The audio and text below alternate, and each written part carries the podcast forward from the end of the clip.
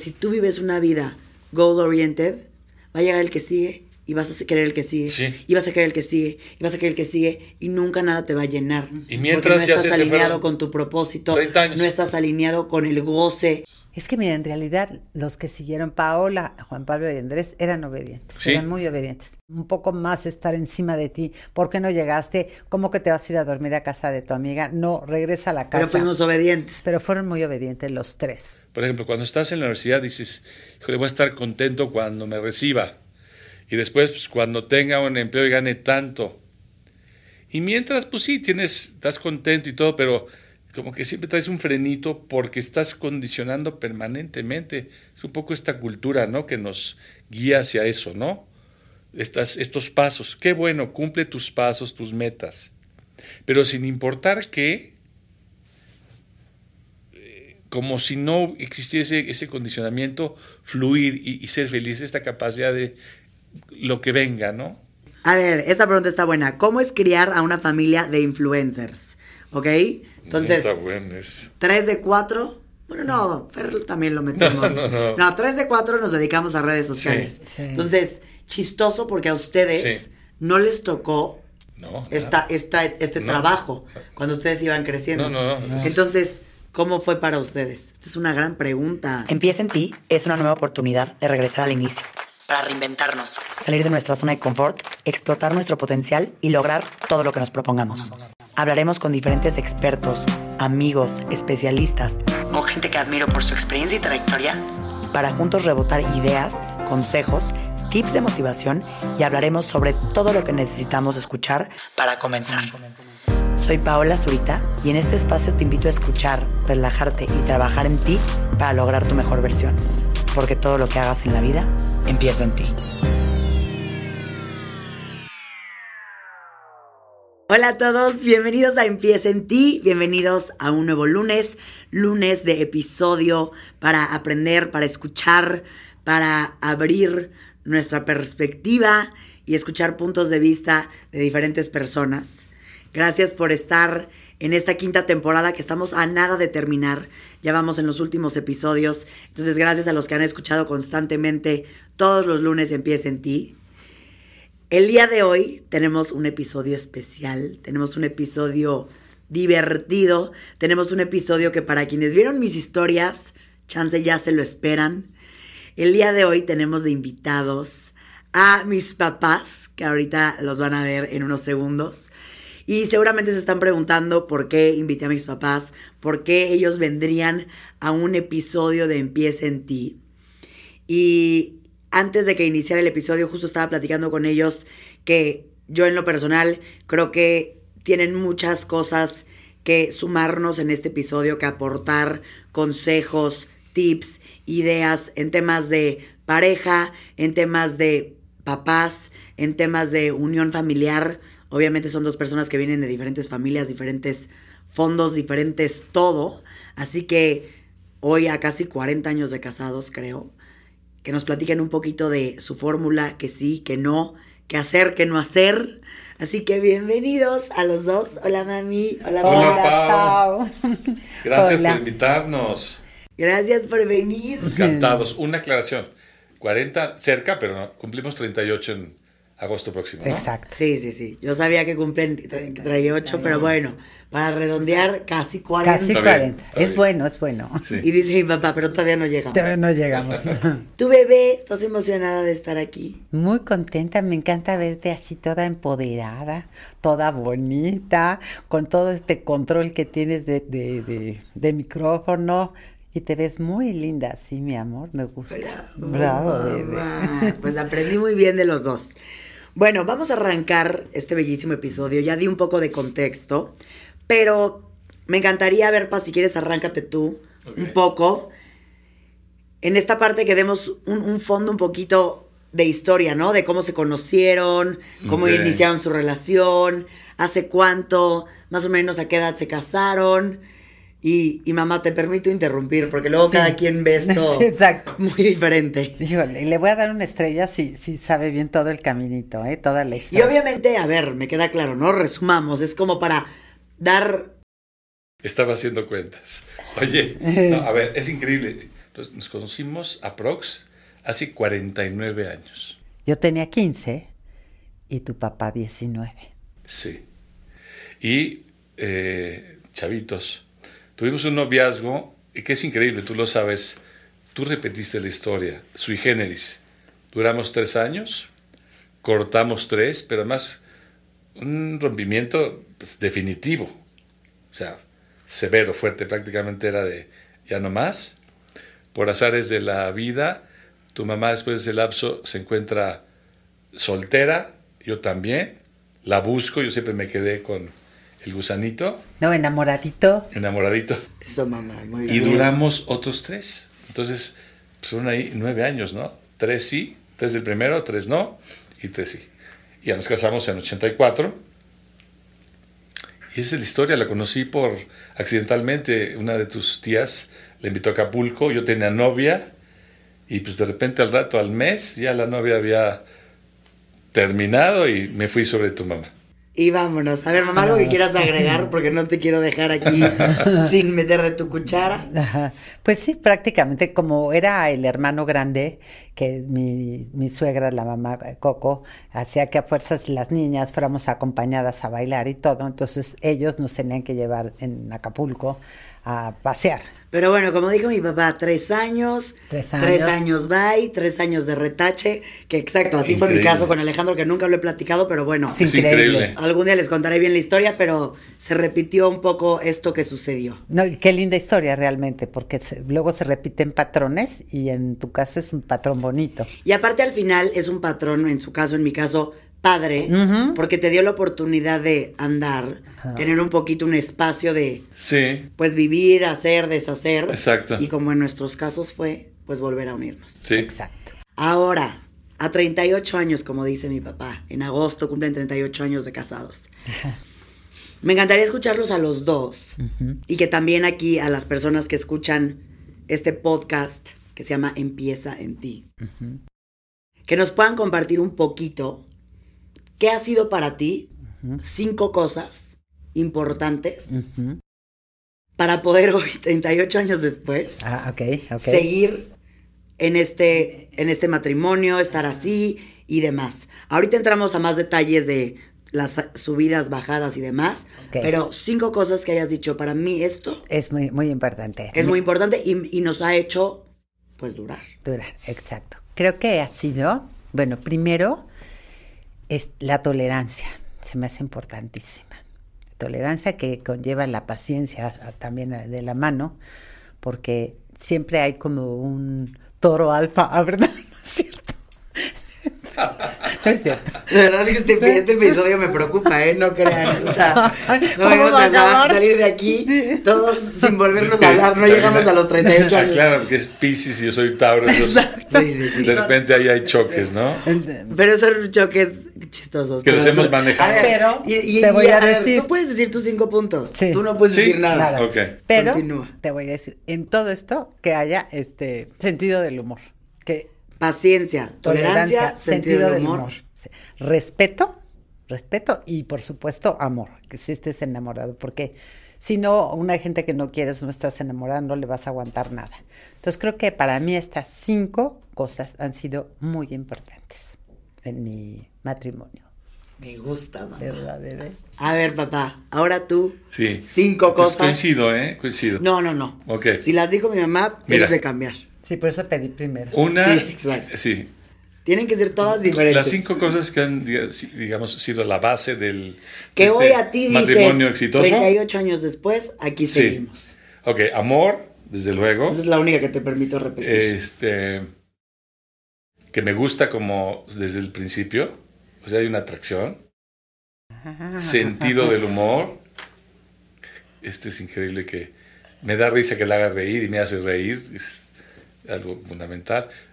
Sí, mucha tolerancia, mucha tolerancia, entendimiento, comprensión, ¿no? Son como fórmulas, como, como, como cosas básicas, ¿no?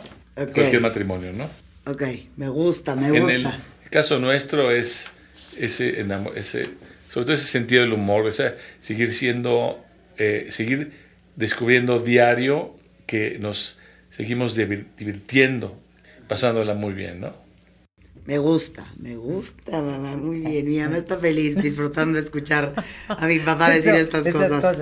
Está muy entretenida. Ok, ahora, sabiendo estas cinco cosas con las cuales ustedes dicen, a quien escuche son cinco cosas que para nosotros nos han funcionado y se los aconsejamos.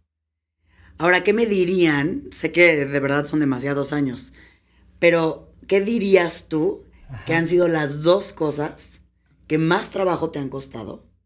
Compartir, compártenoslo. Y tú también, las dos cosas que más trabajo te han costado, que puedas decir, híjole, si a esto no le echas ojo, ¿no? O sea, que, puede, que pueda ser que, que a ti ha sido, conociendo a mi papá, tú conociendo a mi mamá, dos cosas que puedan decir, híjole, esto, fue. Ah, a ver, me ha costado trabajo ¿Sabes qué? Como, como dividirnos un poco la tarea de los niños. Eh, tu papá, por decirle, decía, ayúdame con esto, siempre ha ayudado, ¿eh? que ha, sido muy, muy bueno, ¿no? En este aspecto. Pero a veces decía, pues no, yo este, ahorita me voy a mi fútbol, o no fútbol, voy a ver el fútbol, o no puedo recoger a los niños, pocas veces, pero... una parte que a ti. Una parte que a mí me, que no, que yo decía, no, sabes que ya estuve todo el día con ellos, échame la mano, ya llévatelos tú, ¿no? Que ahí cuentan hasta anécdotas Juan Pablo y Andrés que ibas con tu papá y los trepaba en el coche a hacer todo su recorrido. Los pobres regresaban hechos a, le dije, llévatelos a que se, ya está, llévatelos a que se cansen, ¿ya? Y este, y otra, ¿qué podría ser? Mira, digo, difícil, obviamente, pues a veces la parte económica, en donde eran tantos gastos de tantos niños y tantas necesidades, que esta parte pues a veces se tornaba difícil, ¿no? Que decías, pues tengo que quitar un poquito de acá o de acá para que los, este, a los niños no les falte, les quite, les pongo. Eh, entonces a veces no fluía, pero pues como siempre volvíamos a retomar el caminito y salía. Y salía. Me gusta. Me gusta esta honestidad. Papá, no puedes repetir lo mismo. ¿eh? No, es que hay coincidencias. No, no, no. En mi caso dices dos aspectos que han como costado trabajo, ¿no? Sí, que, que me gusta también abrir así como lo bueno. Sí, claro. También esa parte difícil. Mira, definitivamente, a Dios gracias, creo que siempre tuvimos la fortuna eh, de ser una familia privilegiada, ciertamente, en el contexto general, de manera económica, ¿no? Pero como todo, eh, y sobre todo tratándose de cuatro hijos, y en cierto momento coincidiendo eh, dos universidades y dos secundarias, una cosa de esas, pues los gastos estaban en alguna época muy fuerte, y como todo, vacas flacas, ¿no? Entonces, en algunas en época de vacas flacas, ¿no? Como la vida de altibajos, ¿no?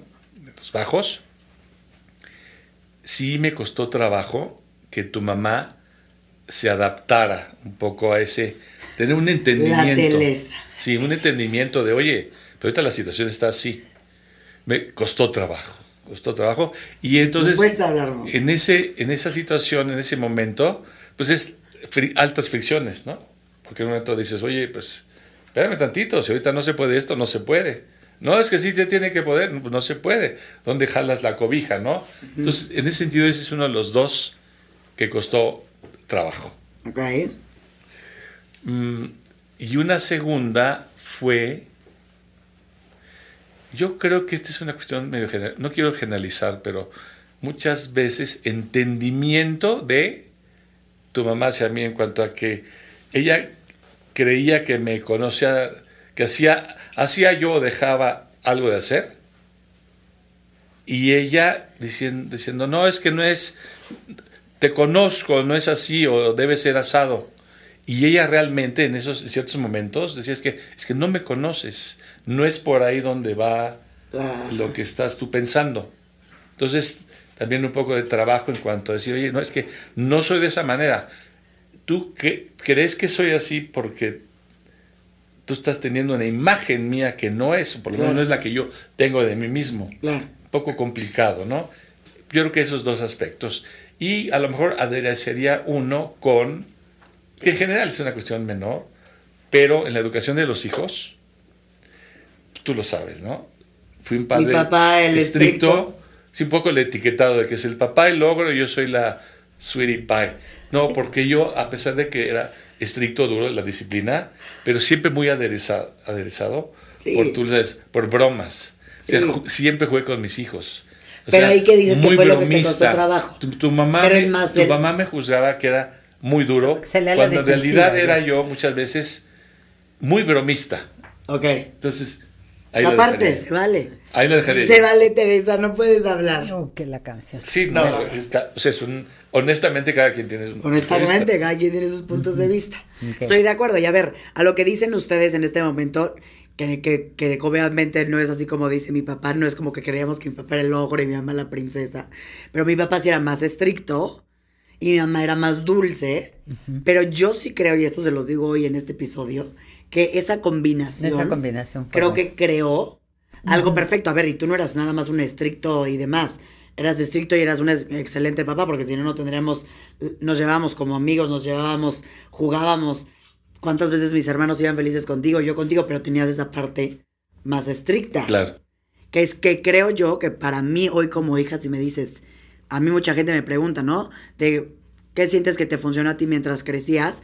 Pues sí me funcionó tener esta parte como de dulzura, magia, esta parte como más fluida de imaginaria, por ponerle Sí. palabras, que mi mamá me hizo creer que vivía en una selva, creo que hasta mis Sí, sí, 20 sí, años, y fui altamente bulleada por esa historia que ya la contaremos.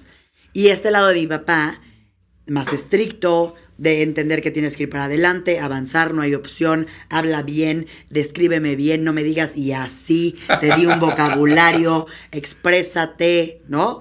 Que hoy de verdad, en, en cómo me desenvuelvo en mi trabajo, en mi vida y demás, esa base que tengo la agradezco infinitamente porque me ha llevado a ser muy formal en mis temas laborales y académicos y demás. Pero bueno, seguido de esto, esto que me dijo mi papá del tercer punto me encantó. Esta parte que mencionabas, ¿no? Que en ciertas cosas mi mamá pensaba conocerte y a lo mejor no era así. Sí. Y seguramente a ti te- también te pasó. En veces que mi papá pensaba conocerte y tú decías, No. no, no. Exacto. Entonces, de este tema me gustaría escuchar su punto de vista y su opinión, porque creo que cuando uno se casa, a veces se casa o se va a vivir con la pareja o lo que sea que decidas hacer en unión con la pareja que estás, a veces se carga uno de ciertas expectativas o de ciertas ideas o de ciertos como checkmarks que la pareja que la pareja va a cumplir Sí. o etiquetas y demás. También pienso que ese tema hoy en día es más hablado, más mencionado. Hay menos roles tal cual de cuando ustedes se casaron y, ¿no? Que la mujer, el hombre y Sí. Demás. Pero un poquito cómo le han hecho para irse conociendo un poco más. ¿En qué momento dicen, híjole, ya dejé de, me quité las expectativas o nunca se las quitaron? Porque yo creo que luego las expectativas te pueden hundir Sí, hundir. porque vas nada más pensando en Sí, lo que no es. que ir soltando, sí. ¿Cómo fue esto para ustedes? Si quieres, empieza tú, baby. Pues mira, de las expectativas, yo creo que te vas acostumbrando a conocer y como la, la persona, en el caso de Fernando, va teniendo cambios eh, con la vida, con el tiempo, con los años, él va entendiéndote a ti, me va entendiendo más a mí, hasta dónde llego, y yo entendiéndolo más a él. Entonces como que crece el área, si quieres seguir adelante, crece el área un poco de respeto y decir, bueno, hasta aquí sé que si toco más el tema, esto le va a molestar. Eh, Entonces, hasta aquí llegamos y le damos la vuelta o se lo pongo por otro lado, al igual que él. Y sabes qué pasa? Que de verdad nosotros, en una manera fácil de comunicarnos, es siempre en broma.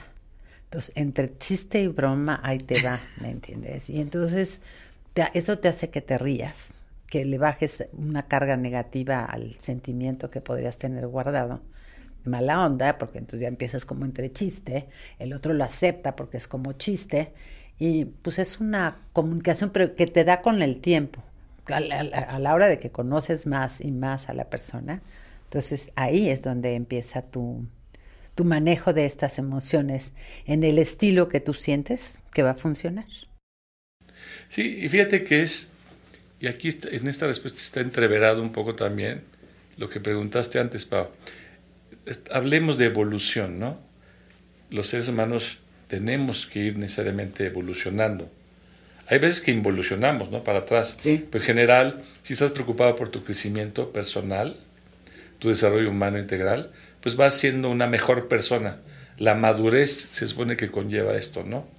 Cuando hay un crecimiento en ambas eh, personas de un matrimonio, es muy padre, porque entonces de ambos lados hay una, tiendes a ser una mejor versión de ti mismo que el año pasado, que hace cinco años, que hace diez. Hay una evolución. Y luego está la evolución conjunta, ¿no? Porque es cada uno individual y luego como pareja, este embone, ¿no? Donde mejor antes decías, hijo, yo, yo aquí puse todo para embonar, pero de aquel lado hay esa razón, o viceversa. Entonces, uno de los secretos quizás también de un matrimonio largo, feliz, es ese, que hay un crecimiento integral, individual y de pareja, ¿no? Que eso me encanta porque creo que muchas veces, en- y lo hemos hablado en muchos episodios de Empieza en ti, la gente está en pareja como que esperando a que la persona lo haga feliz y la otra persona lo haga feliz. Y un poco de lo que tú mencionas es en tu, en tu ser individual, ser feliz, evolucionar, siempre mejorar, crecer. Y si aparte sucede en conjunto, esto crea Se da. poder Exacto. para adelante. Y no para, ¿eh? Porque inclusive uno mismo se va descubriendo Sí, a sí mismo, yo siempre hasta el final de los días, ¿no?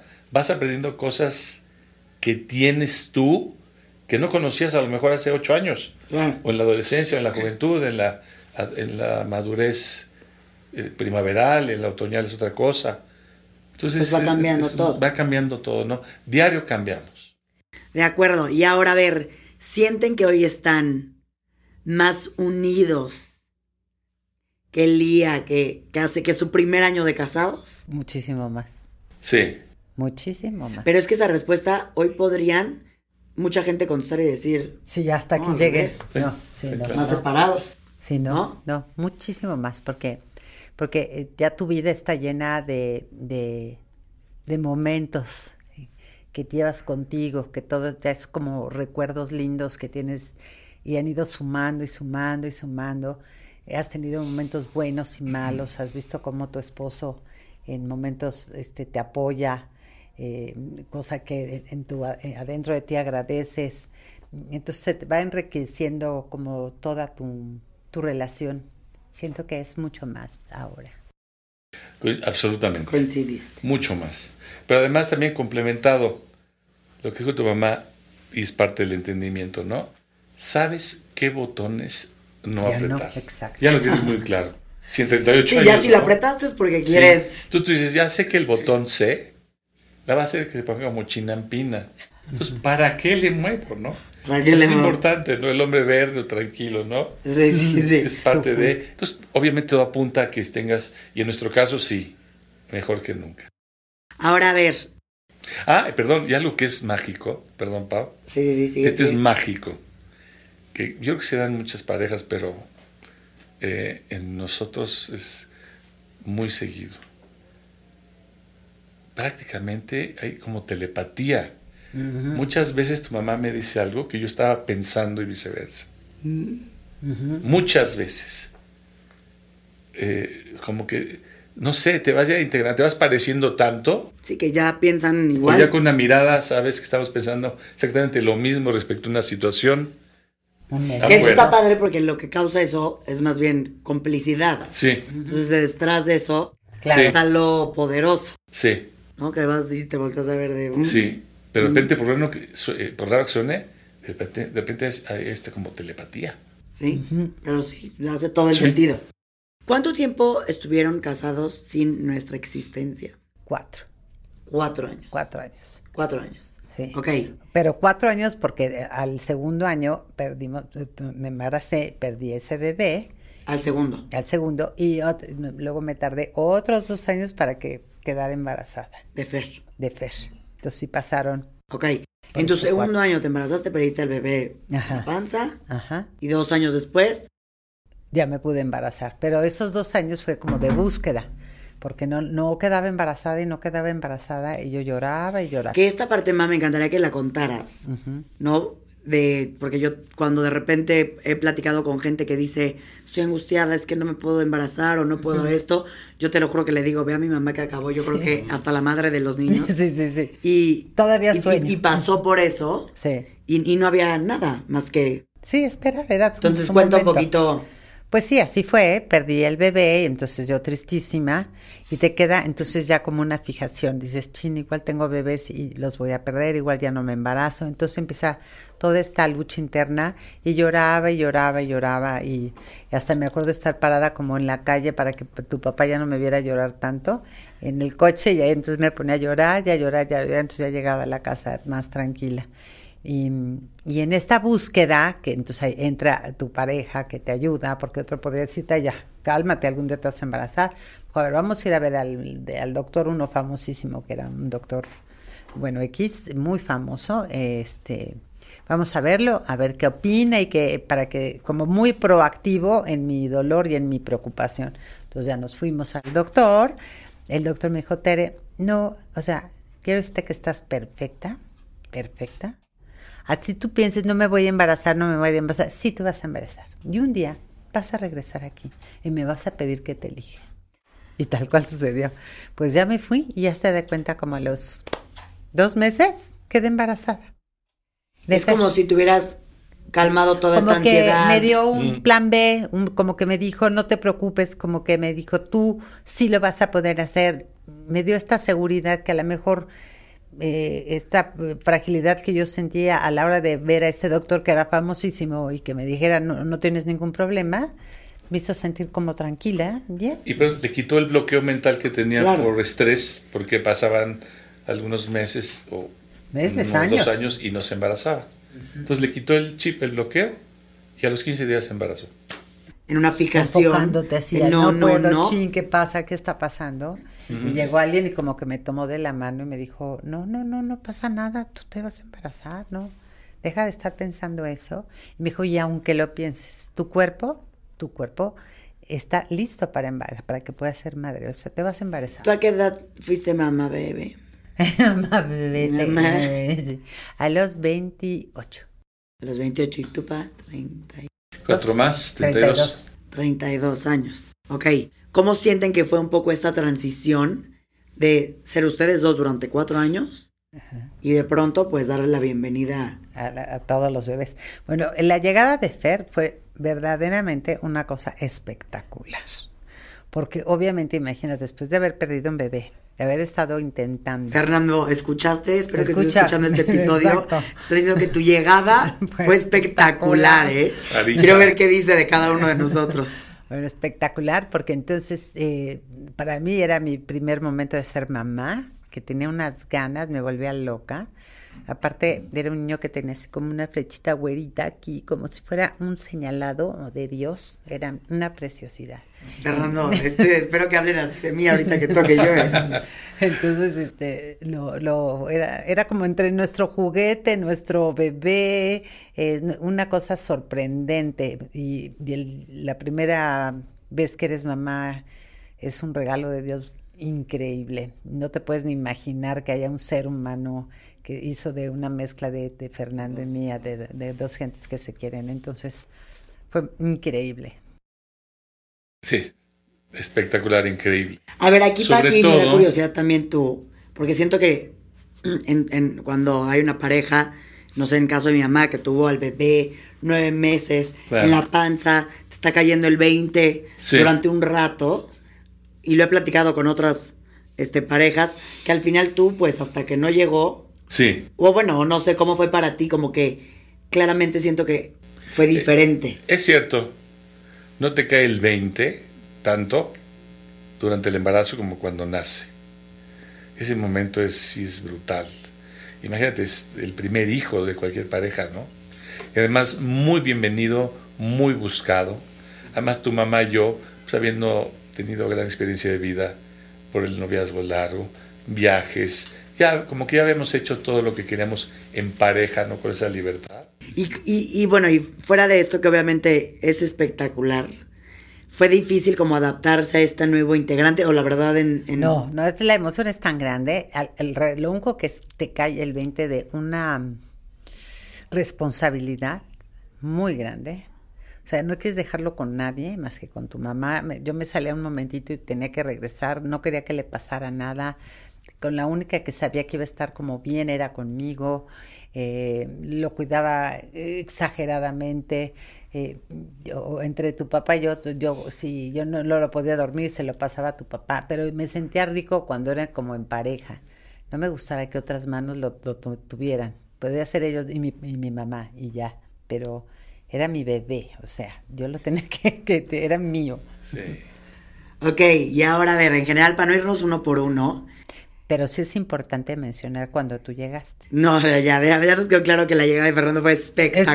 Espectacular, pero ahora te voy a decir lo increíble. Ajá. Llegó la niña. Llegó una niña. Una niña. Entonces eh, fue otra sorpresa Sí. increíble. Porque ahí ya empezaron los moños, los vestidos, las flores. Que mi mamá es muy cursi. Sí, sí, súper. Así que fue su bendición que yo No, llegara. bueno, con sus muñecas, con sus trencitas, me encantaba peinarlas, se le jugaba, era como jugar, ahora trencitas, ahora hay que hacerle colitas, ahora hay que ponerle fleco, hay que quitarle el fleco. No, todo, era una diversión. La primera vez que la llevé a la escuela, también ver una una personita así con su uniforme, toda formalita para ir a la escuela. El otro día estábamos viendo el video de, de cuando fue mi primer día de escuela y te lo juro que ahí se ven las personalidades de mis papás. Yo iba, de- iba en el coche, toda feliz ahí puesta, y mi mamá, sí, no sé qué, a la escuela, ya nos vamos, feliz. Y papá me decía, ¿a dónde vas? Y yo le decía, a la escuela de patos. y me decía mi papá, al kinder. Y yo, de patos. ¿Por qué te Decía mi dice- papá, Sí. al kinder. Se llama escuela, kinder. O sea, desde ahí dices, ya se veía que decía, di bien cómo se llama el lugar. Y es que en la entrada había una- un, un estanque, con, patos. Y eso hacía que Paola fuera feliz porque quería ver a los patitos. Entonces vamos a tu kinder de patos. Sí, sí, sí. Entonces. No, y en mi caso, o sea, siguiendo la respuesta de tu mamá, de lo que me toca, evidentemente tienes el primogénito hombre, brutal, pero luego para un hombre, para el padre, el nacimiento de una hija es, Sí, lo quieres. es algo súper especial. Igual es Verlo tan, de diferente. tan diferente que uno como hombre y ver a tu pareja mujer y a tu hijo hombre, es todo un descubrimiento y es, es increíble. Es de las cosas más... El gran premio que yo Sí. en mi caso tengo en la vida es, es, es el matrimonio y son mis hijos. Sí, totalmente. Y a ver, somos Fernando, Juan Pablo, Andresito y yo. ¿Ok? ¿Y Juanpa? Dije, no, Fernando, Juan Pablo, Andresito y yo. Sí, ¿no? Ah, sí, Sí, ok, perdón. somos nosotros. Ok, quiero que digan, y así estas, vámonos uno por uno. ¿Quién de chiquito, la verdad, fue el más complicado? Te hablo de recién nacido. Fernando. Fernando, Coincidimos. lloraba como Sí, no, no sabía- inagotablemente. Pero tu llegada fue espectacular. Sí. Fue espectacular. pero, bueno, pero en las noches fue Sí. tremendo. Tremendo. No dormía. ¿Quién fue el más Fácil. fácil? Fácil. Creo, Como niño, ¿verdad? como niño, creo que, O sea, de los cuatro. ¿Como bebé o como...? Ajá, como bebé. creo que Juan Pablo. Como que se adaptaba muy bien. Andy tenía como más issues de me quieres, no me quieres, me Sí. quieres, me adoras. Juanpa era como libre, feliz. Sí. Fer era Y como... Paolis era medio caprichudita. Capri- sí, Ah, o sea, caprichudita. Andrés. Andrés dice, ¿me quieres, Andrés no me quieres? Andrés- Juan- necesitaba. Juan Pablo. Juan Pablo. Juan Pablo. Sí, Juan Pablo. A ver, ahorita quiero, ¿qué fue eso de Andrés? ¿Me quieres, no me quieres? Sí, porque de chiquito siempre, yo creo que veía tantos arriba de él, que me decía, mami, pero ¿me quieres? ¿Cuánto me quieres? Te quiero muchísimo, mi vida, muchísimo. Pero estás segura, te segurísima, mi vida. Cuéntale cuando estabas con Juan Pablo y Andrés, pues le acariciabas tantito a Juan Pablo y Andrés agarraba la No, mano, así, se la con quitaba. permiso, de, o sea, una Y decía, pierna "A ver, se sentaba. Conmigo, allá no. No. Se sentaba aquí Juan Pablo y así de comper, comper, comper, se tenía que poner acá sentado. Entraba, te digo, a las fiestas, por decir, venía yo con él y un amiguito que lo iba- a recoger. Iba por todo el camino diciendo, es mi mamá, es mi mamá, no es la de él, ¿eh? Es mía, es mi mamá. Es mi... Digo, tranquilo. Así era Andrés, así era Así era Andrés. Andrés, así, sí, sí, totalmente. No, qué y Juanpa era como muy alegre. Sí, cierto, coincido. Ok. Nunca... Ahora, entre Andrés y yo. Después de Juan Pablo. Ajá, o sea, por eso, pero ya dijeron al más difícil. Sí. Dijeron al más, al más fácil. Ah, Entonces Andy y yo éramos los como intermedios. neutros. Intermedio. De nosotros dos, Pues creo que de niño, Creo que Andrés. Era más, ¿Más fácil. fácil? Un poco más fácil. Porque Paola será Sí, así sí, como sí. complicadita. Complicadita. Aquí, no, aquí, allá, Aquí, y no, sí, así. sí, y como, acá. ¿Cómo? pues, como yo, yo pedí. caprichudita. ajá, ¿Pero qué hacía? Te quiero mi leche ahorita. Y si no Ajá. tienes tu leche en ese instante, olvídate. Sí, sí, quiero a. Lina, este. Sí, sí, sí. Y al perro le jalaba su cola y se lo Sí. llevaba con ella. Y quiero aquí que se quede, que se quede. Un que se poquito de dictatorial. Ajá. Me gusta, Como ¿eh? que armaba, como que se sabía que era la niña, entonces eh, no, no, no tenía una parejita con quien Sí. competir, y entonces ella quería hacerse Sí. sonar, hacerse presente. Pero muy divertida. Yo me moría de la Divertida. Ah, no, estamos bien. Sí, no, estamos no, no, no de berrinches de tirarse al suelo y No. luego pegar, no, no, no, nada más veías tu mando, tu don de mando, que hasta la fecha lo tienes, o sea, se te cuadran. Sin ser una niña difícil, nada más No. preguntas Eh, Claro, claro, no. en comparación con. Estamos tranquilos, muy bien. Ok, ahora, un poco en la parte de adolescencia, ¿quién fue el más complicado? Fernando. Fernando. Ah, contesto por ustedes. Adolescencia terrible. Terrible. Seguido por... Además nos chamaquearon como papás porque pues no tienes experiencia punto de comparación. adelante de todo, sí. Pero ya sabes, el adolescente rebelde en todos sentidos. Es que mira, en realidad los que siguieron Paola, Juan Pablo y Andrés eran obedientes, Sí. eran muy obedientes. Sí. Exacto. Entonces era como un poco más estar encima de ti. ¿Por qué no llegaste? ¿Cómo que te vas a ir a dormir a casa de tu amiga? No, regresa a la casa. Pero fuimos obedientes. Pero fueron muy obedientes los tres. Pero después, por eso, después de la escuela de Fer, nos Sí, pusimos más duros. Más duros. Contigo Tolerancia y con tus cero. Ahora, a ver, hay un tema que ustedes saben que siempre lo mencionamos mis hermanos y yo, que sentimos que ustedes fueron como papás, no diferentes, bueno, no, papás diferentes en las camadas, un poco. Sí. Como primer camada, Ah, Fer y yo, Sí. segunda camada, Juan Pablo y Andrés. Totalmente. Y como que ellos se ríen porque dicen que a nosotros nos tocó no sé qué, y, a nos- y nosotros nos reímos porque decimos, no, hombre, a ustedes ya les tocaron mis papás relajados, ya ni los pelaban de broma, obviamente. Entonces, ahorita doy yo mi punto de vista, pero ¿cómo fue para ustedes? ¿Sí sienten que ya con Juan Pablo y Andrés estaban más cansados? No. ¿O más bien se alivianaron? Sí. ¿O más bien qué? Sí, bueno, Tere. Yo siente- sentí una, como que con Fernando y Paola aprendí eh, a ser mamá y tenía mucho la preocupación de, de- de- de- de que estuvieran bien, era como más aprensiva. Después llegaron Juanpa y Andrés. Estaban tan pegados a mí que sabía que estaban junto a mí todo el tiempo. No podían como salir porque era siempre como mi mamá primero, qué pasó, qué permiso. Entonces eran como muy obedientes. Y como yo, yo ya tenía esta escuela, como que me dediqué a disfrutarlos. Ok. Ya no tanto, como veía que ya ve- iban creciendo muy bien, iba, iba, iba a- yo en su caminito a, a disfrutarlos. Estaba como si hubiera llegado unos juguetes nuevos, unos Sí, muñequitos. Fue más fácil porque no fueron los rebeldes que Fer. No. Nosotros con más armas, como co- ya teníamos la experiencia, entonces por dónde conducirlos, ¿no? El tema de la comunicación, de la, de la disciplina y también, como dices, más menos aprensivos, ¿no? Sí. Ya, ya nos agarraron un poquito más domados. A ver, y que ahí, si regresáramos a la infancia de cuando éramos niños, nosotros me da igual, de los 0 a los 7 o por ahí, ¿qué es algo que hoy tú regresarías a hablar con tu Fernando de hace, no sé, Sí. 20 años, ¿no? Y decirle, Fer, algo que tú hoy te dijeras, esto me pude haber dicho, relájate, no seas tan, o Fernando, o sea, algo que hoy digas, yo de papá, cuando ustedes eran chicos, esto hubiera podido haber cambiado. O pude haber hecho diferente, o nada, De mi parte. de tu parte. Que hoy que ya ves, nos ves a todos ya grandes y demás, que voltees y digas, chance, como mi mamá, ¿no? va. Que ahorita dice, Hoy que fui va. aprensiva, ahorita dices otra cosa, pero... Sí. Yo creo que hoy a lo mejor ser, haber sido más en la niñez de Fer, cuando, cuando los niños hacen muchos berrinches, no sé a qué edad tienes, que vas a un restaurante Sí, seis, y que tengan cuatro. cuatro o cinco años de edad. Yo me acuerdo un ejemplo, ¿no? Estábamos en Acapulco y Fer traía un berrinche muy fuerte por la edad. Y me vi muy duro con Sí, él, me lo llevé al baño. pues yo regresaría a mí mismo a decirme, no, no, no, es un niño, tienes que ser más relajado y administrar mejor el berrinche del niño, ¿no? Fernandito, en esa etapa. Este podcast es para ti, ¿eh? En la de la adolescencia no. Ok. Yo creo que inclusive hasta nos faltó todavía más firmeza porque... No se nos salía, ¿eh? Ahí sí se, se nos... salía. Salía y salía, salía. Ok. ¿Tú, bebé? Pues igual, ¿eh? Yo siento que Fer. No, no, no, tú igual no, porque tú sea, no tenías. No. Tú una parte de ti como mamá Ajá.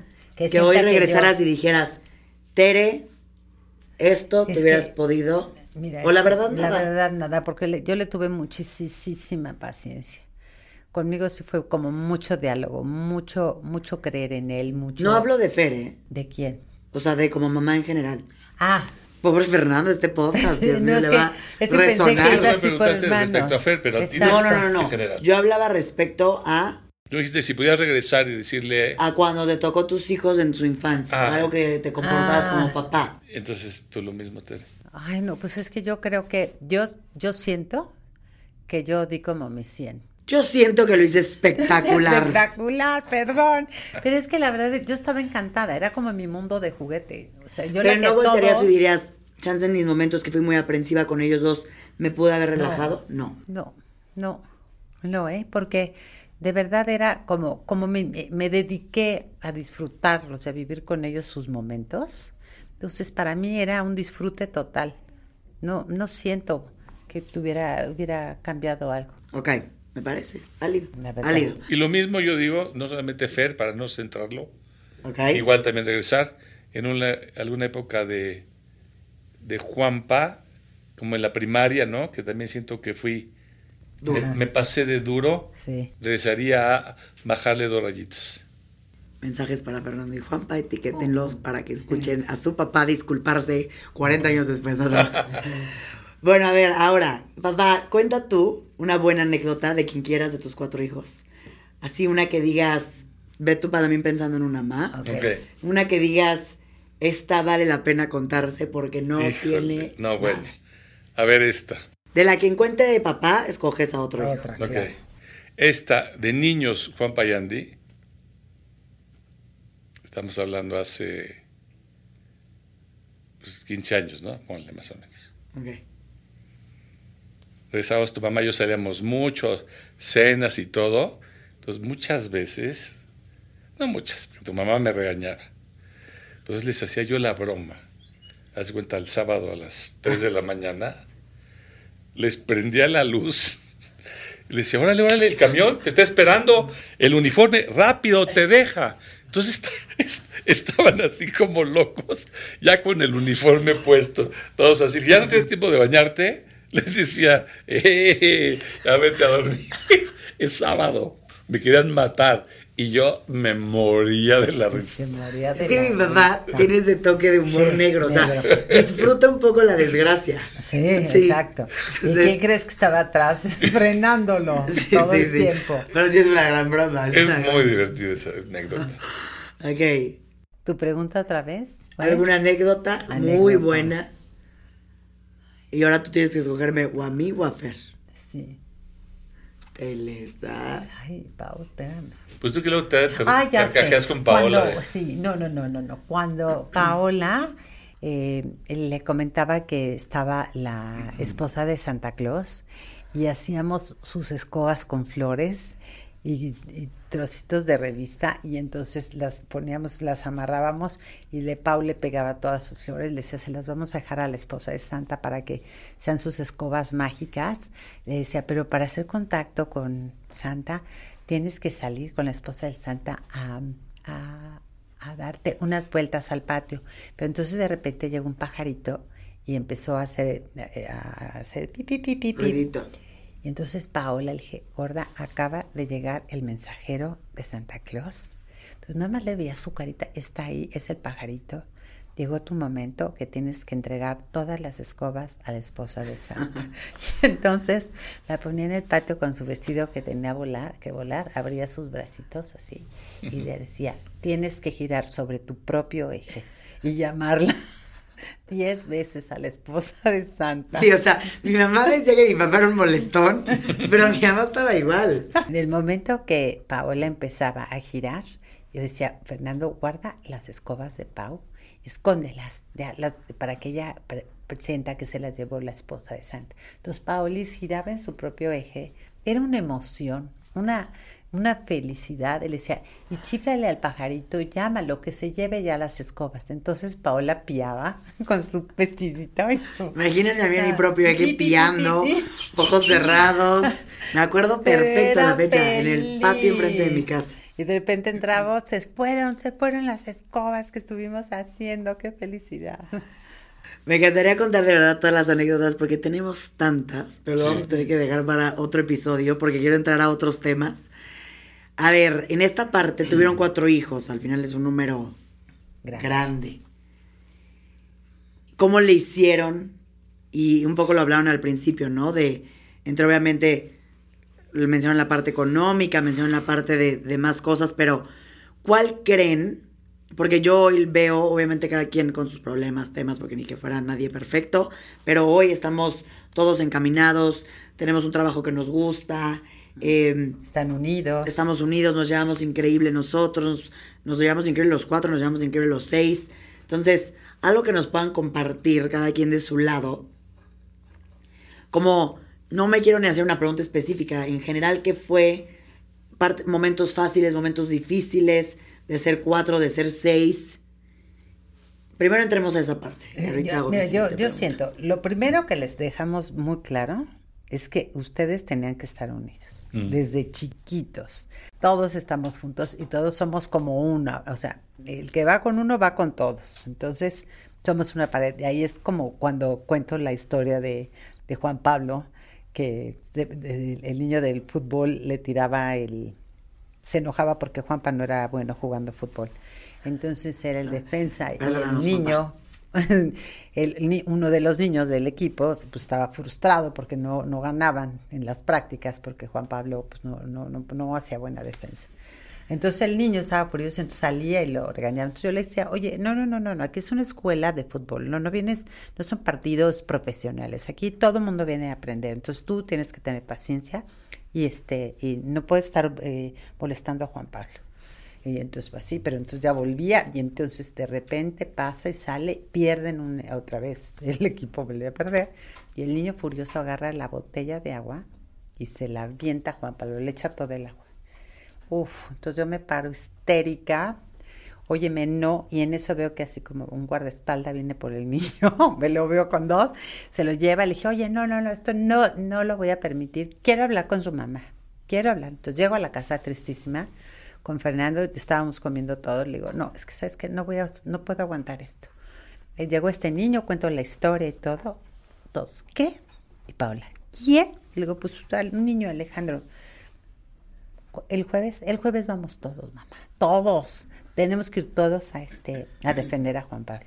Y así tal cual. El jueves, Fernando fue chiquito, todos, a hacer nuestra pared. Pero me encantó porque fue un momento en donde la unión familiar se hizo para defender a uno de los de la tribu, ¿no? Que dices, oye, no, ¿cómo?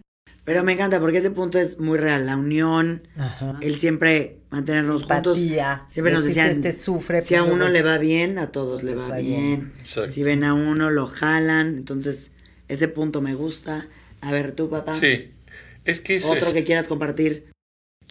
Ese es. Y yo aprendí que si no intervienes a tiempo en mi historia familiar, o sea, no con ustedes, sino, digamos, a todos mis padres, mis hermanos, y sin hacer un juicio de valor, ¿eh?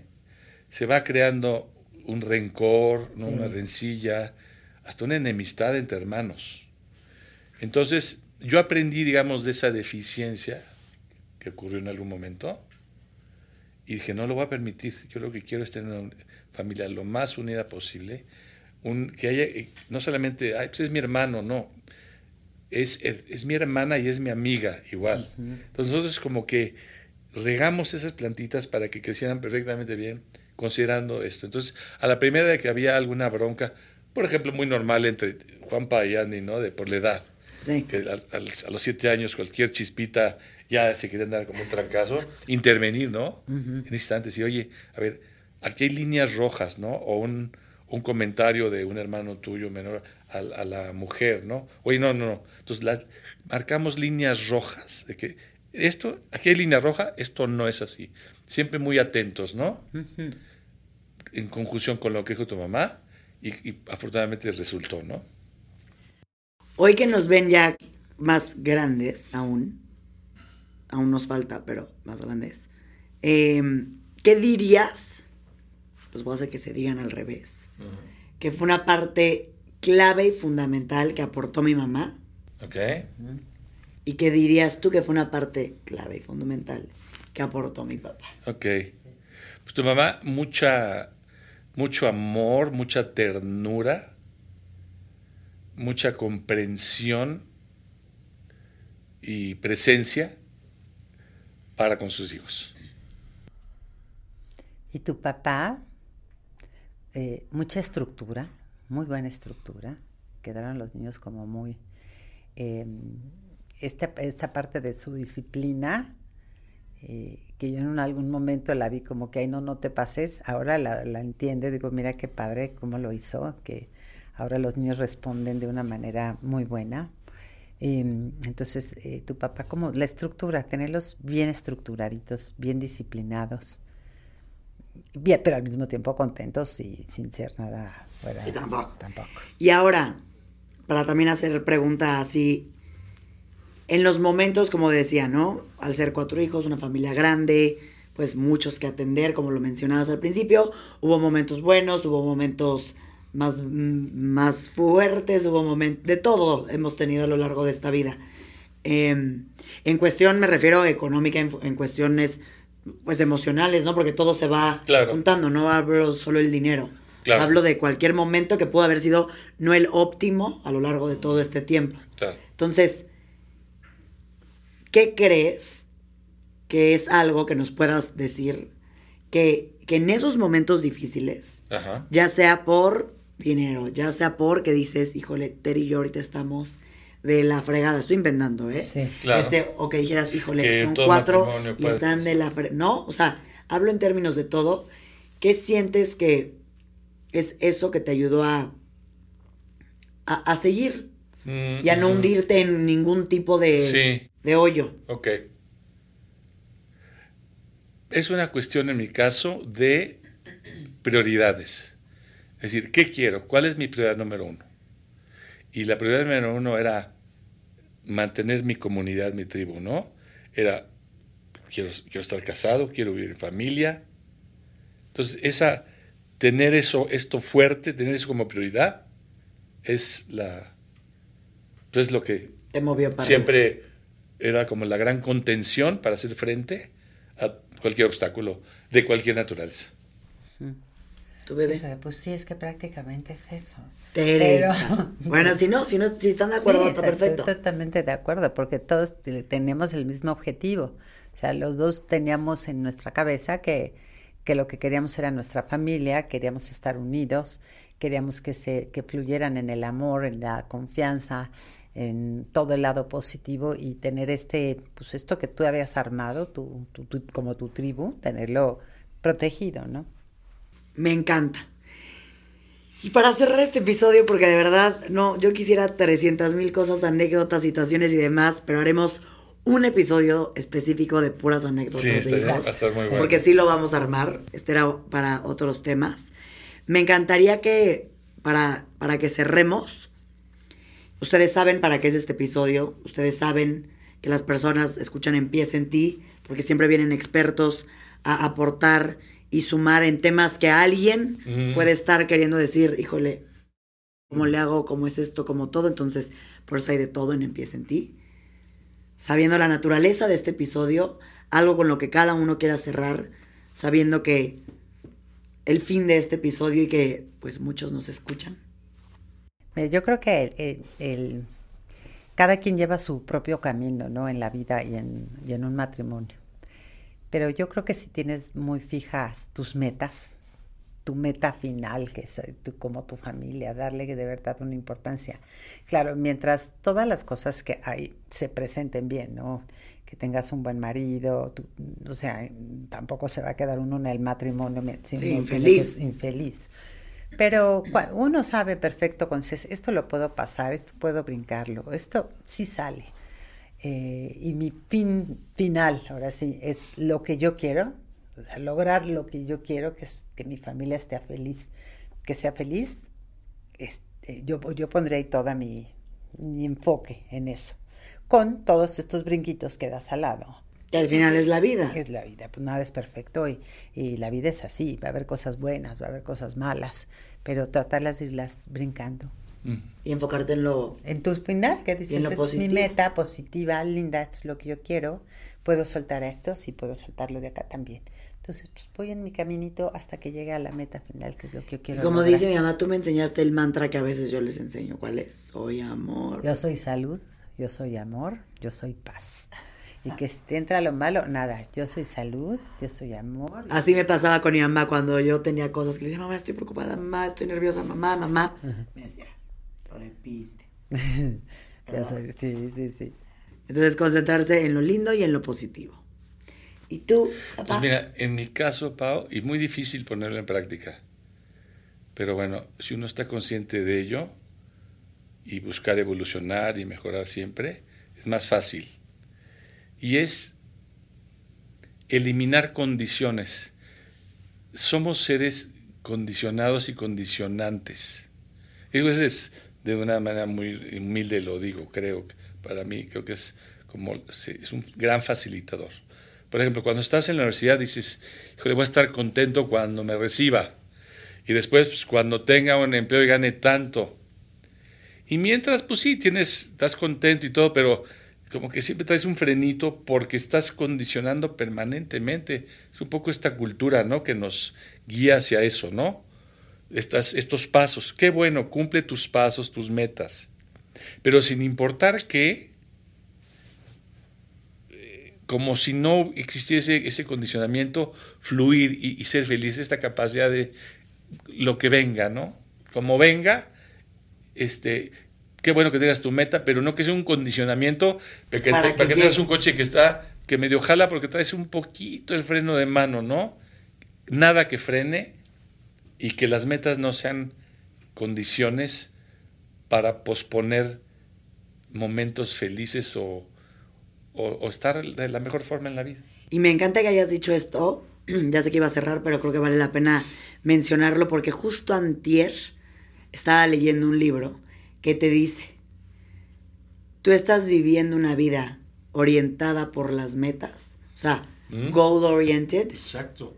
O estás viviendo una vida alineada con tu propósito. Muy bien. Y porque te dice, si tú vives una vida goal oriented, va a llegar el que sigue y vas a querer el que sigue, y vas a querer el que sigue, y vas a querer el que sigue, y nunca nada te va a llenar. Y mientras no estás alineado con tu propósito, no estás alineado con el goce, con el disfrute, con, el hacer las cosas ¿no? por llegar, sino porque gozas desde la acción que estás haciendo, a cuando estamos alineados con ese propósito que harías, aunque que lo harías porque eres feliz. Claro. Lo harías porque se alinea contigo, se alinea con... Claro. Entonces, es chistoso porque justo lo leí hace dos días y como tú dices, creo que nos han metido este sistema de cuando llegue esto, cuando tenga esto, cuando sea esto. Y eres eso, tienes eso, y como tú dices, dices, y luego. Sí. Entonces, me encanta. Muy bien, Muy bien a los dos. me encantó tenerlos por acá. Gracias por venir a Empieza en ti, mis papacitos. No, gracias por invitarnos. Gracias por aportar. Felicidades por este gran éxito Gracias por escucharnos estos episodios, gracias por escucharnos todos los lunes y gracias por todo su apoyo, por seguirnos. No olviden comentar en todos los videos de este episodio que están en la cuenta de Instagram, arroba empieza en ti. Los vamos a estar leyendo. Muchas gracias. Adiós.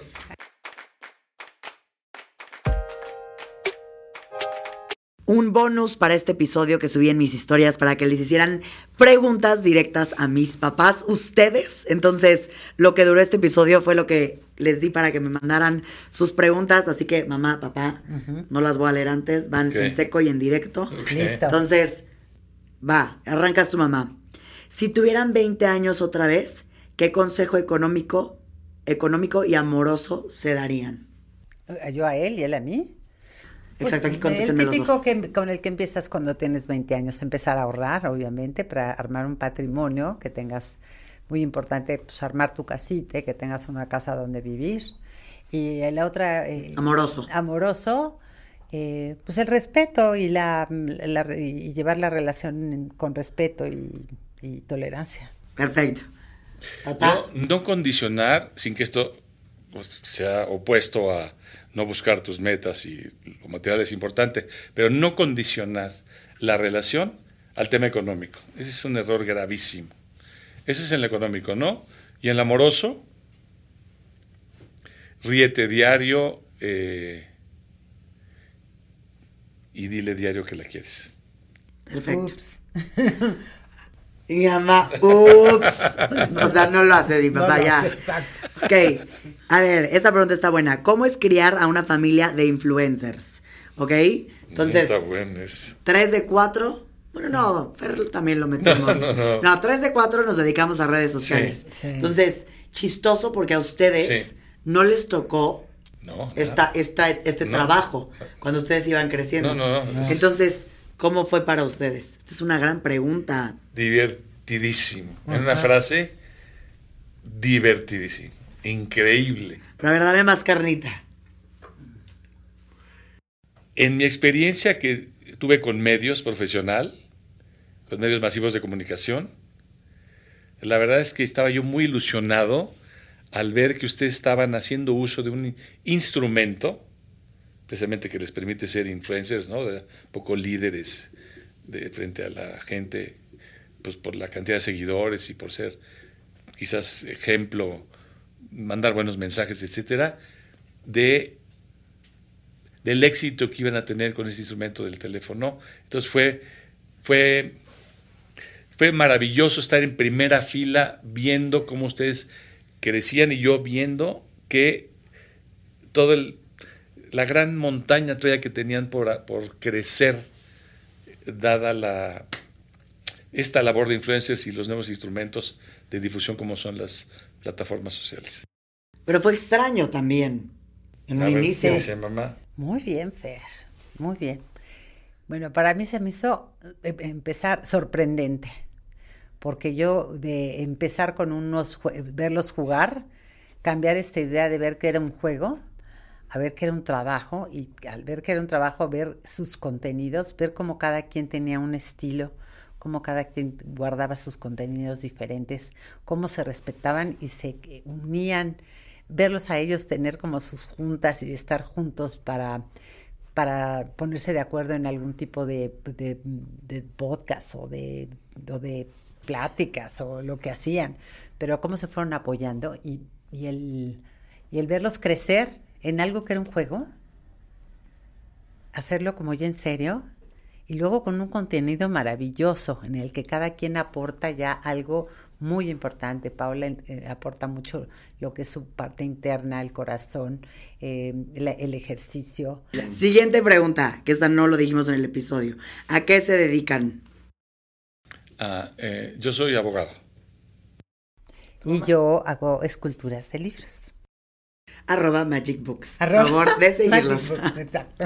Muy bien. Pero mi mamá, muy empresaria toda su vida. Toda mi vida he trabajado, toda mi vida he hecho cosas, he ido evolucionando, cambiando. Cuando eran chiquitos eh, tenía un gimnasio para bebés, y luego daba clases de pintura y así fue cambiando, cambiando, pero todo el tiempo trabajé que trabajé. Ok. Estoy, haciendo, estoy saltándome las preguntas que se contestan ya a lo largo del episodio, ¿eh? ¿Cómo fue la manera en la que dejaron a cada uno de sus hijos abrir sus salas? Dejándolas, dejándoles tomar siempre con nuestro consejo y orientación, pero al final del día dejándoles tomar sus propias, no dejándoles, sino pues empuja, permit, no es dejándoles, permitiendo, Acompañándolos. acompañando en su En su crecimiento. toma independiente de decisiones. ¿Qué le pasó a tu mamá? Me caí de una bici hace como cuatro meses, me cayó encima, me pegué en la espalda baja, y se me reunió un disco y ahorita estoy en un procedimiento de eh, radiofrecuencia para deshidratar los discos y esperemos que con eso quede para que ya no me tenga que operar. Estoy en este proceso. Bravo, mamá. Y última pregunta, ¿cómo le hacen para ser tan abiertos? ¿Abiertos? Pues es que así, así. O sea, que no nos dependa y así hablar o qué? No, tan abiertos con nosotros. O sea, al final hay papás Ah. más reservados. Ah, es que eh, yo creo que al ser abiertos estás siendo como cómplice y partícipe de sus vidas. Sí, entonces les das como la puerta abierta a que entren tanto ellos en tu vida como tú en la de ellos. Y así se sientan cómodos ellos y nosotros. Creo que es la mejor actitud. ¿no? Estar abierto versus cerrado. a- entonces no tienes comunicación, no tienes este, convivencia.